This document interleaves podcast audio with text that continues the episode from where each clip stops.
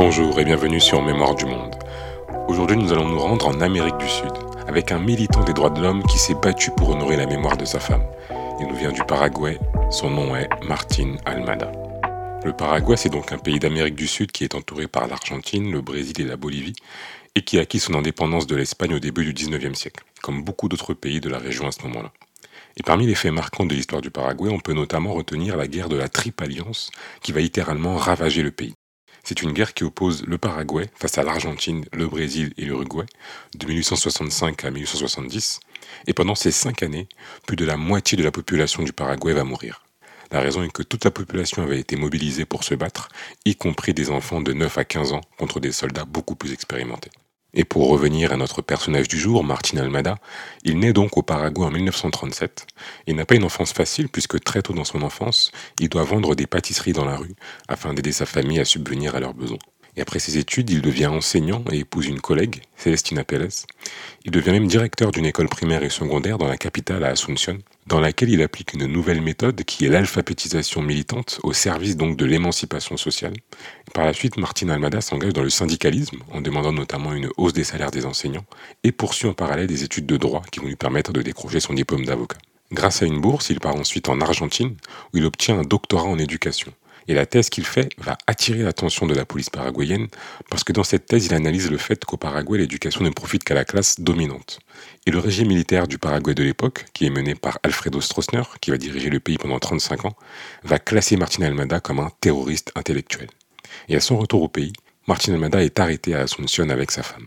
Il n'est pourtant militant d'aucun mouvement révolutionnaire et il dira même Mon crime était d'avoir présidé une association d'enseignants ainsi qu'une coopérative scolaire. Mais pour le régime militaire de l'époque, cela est largement suffisant pour l'identifier comme dangereux. Et après son arrestation, il est soumis à la torture durant 30 jours, dans un tribunal secret de la police politique paraguayenne. Et étrangement, c'est un colonel de l'armée chilienne, un commissaire argentin, des acteurs de la police bolivienne, des militaires brésiliens qui se succèdent, qui se relaient pour lui soutirer des informations. Et Martin Amada se demande bien pourquoi autant de militaires étrangers se relaient pour le torturer. Considéré comme un terroriste, Martin Almada est transféré dans un camp de concentration à une quarantaine de kilomètres de la capitale, qu'on appelait le cimetière des vivants. Quant à son épouse, Célestina Pérez, qui est également incarcérée, elle finit par mourir d'un arrêt cardiaque à l'âge de 33 ans. Elle a en fait été torturée psychologiquement, parce qu'on lui passait un téléphone pour lui faire écouter les cris de son mari durant les séances de torture. On lui a fait parvenir des vêtements tachés de sang, et on l'a même invité à récupérer le cadavre de son mari après avoir prétendu qu'il était mort. Martin Almada, lui, fera une grève de la faim pendant un mois et sous la pression d'associations défendant les droits de l'homme au niveau international, comme Amnesty International, il est finalement libéré en septembre 1977, après plus de 1000 jours en prison. Martin Almada quitte le pays accompagné de ses trois enfants et de sa mère, et un an plus tard, il trouve refuge en France, où il devient consultant auprès des Nations Unies pour l'Amérique latine. Et à Paris, il commande des bulletins de la police paraguayenne.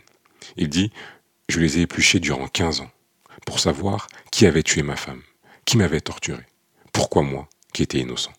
Et grâce à ses recherches, Martin Almada a réussi à récupérer assez d'informations pour demander l'arrestation de l'ancien dictateur du Paraguay, Alfredo Stroessner, celui qui l'avait incarcéré en prison. Ce dernier finira même par être condamné pour crime contre l'humanité, mais échappera à la prison en s'exilant au Brésil jusqu'à la fin de sa vie. Mais Martin Almada ne désespère pas et poursuit sa recherche de preuves sur les violations des droits de l'homme dans son pays. Et en 1992, le Paraguay rentre en pleine transition démocratique et Martin Almada fait le choix de rentrer au pays. Et c'est à ce moment que sa vie prend un autre tournant. Grâce à des renseignements, il se rend dans des bâtiments désaffectés à quelques pas de la capitale. Et là-bas, il découvre des tonnes d'archives secrètes de la police politique qu'on appelle les archives de la terreur. Ces archives, en fait, elles contiennent, preuve à l'appui, l'une des entreprises politiques les plus secrètes d'Amérique latine, qu'on appelle l'opération Condor.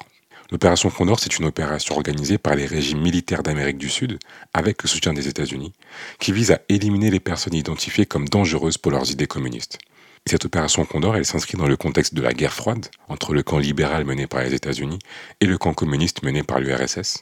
Et dans ce cadre, les États-Unis soutiennent les régimes militaires d'Amérique du Sud afin d'éviter que le communisme ne se propage dans la région. Et en novembre 1975, les services secrets de plusieurs régimes autoritaires, Argentine, Bolivie, Brésil, Chili, Paraguay, Uruguay, ainsi que ceux du Pérou et du Venezuela, lancent l'opération Condor sur trois volets. Le premier, c'est coopérer pour la surveillance de certaines personnes avec une création d'une base de données commune et des échanges d'informations. Deuxième point, mener une opération commune pour enlever, interroger et faire disparaître les adversaires. Et troisième point, créer une équipe spéciale pour assassiner les cibles. Des personnalités politiques, des prêtres, des étudiants, des enseignants jugés dangereux sont torturés, tués ou portés disparus. Et l'opération prend fin avec la fin de la dictature argentine en 1983. Martin Almada comprend mieux ainsi pourquoi il y avait autant de militaires de différents pays qui s'étaient relayés lors de son séjour en prison pour le torturer. C'était en fait une coordination planifiée par les différents États. Et l'organigramme montre que chaque pays devait avoir un rôle spécifique au sein de l'opération Condor. Le Paraguay avait pour rôle de centraliser la documentation, d'où le fait que Martin Almada ait pu récupérer toutes ces informations dans la capitale. Et pour vous donner une preuve parmi d'autres, on a par exemple l'ancien directeur de la police secrète chilienne qui en 1975 demande une rallonge de 600 000 dollars qu'il justifie, je cite, par des dépenses additionnelles dues à la neutralisation des adversaires de la junte gouvernementale à l'étranger, particulièrement au Mexique, en Argentine, au Costa Rica, aux États-Unis, en France, en Italie.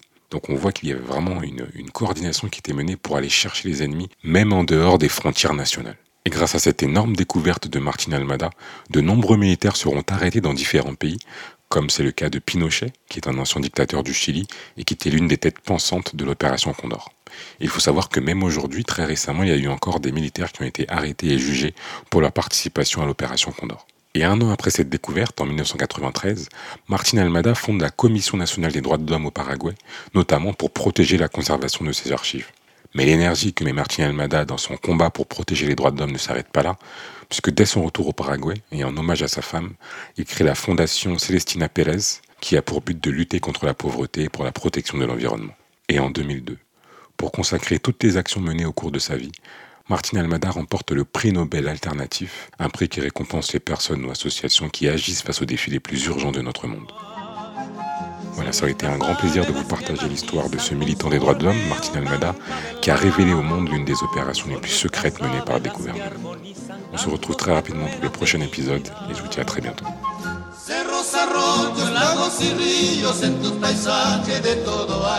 Cuánta belleza en el suelo mío, bajo aquel cielo del Paraguay.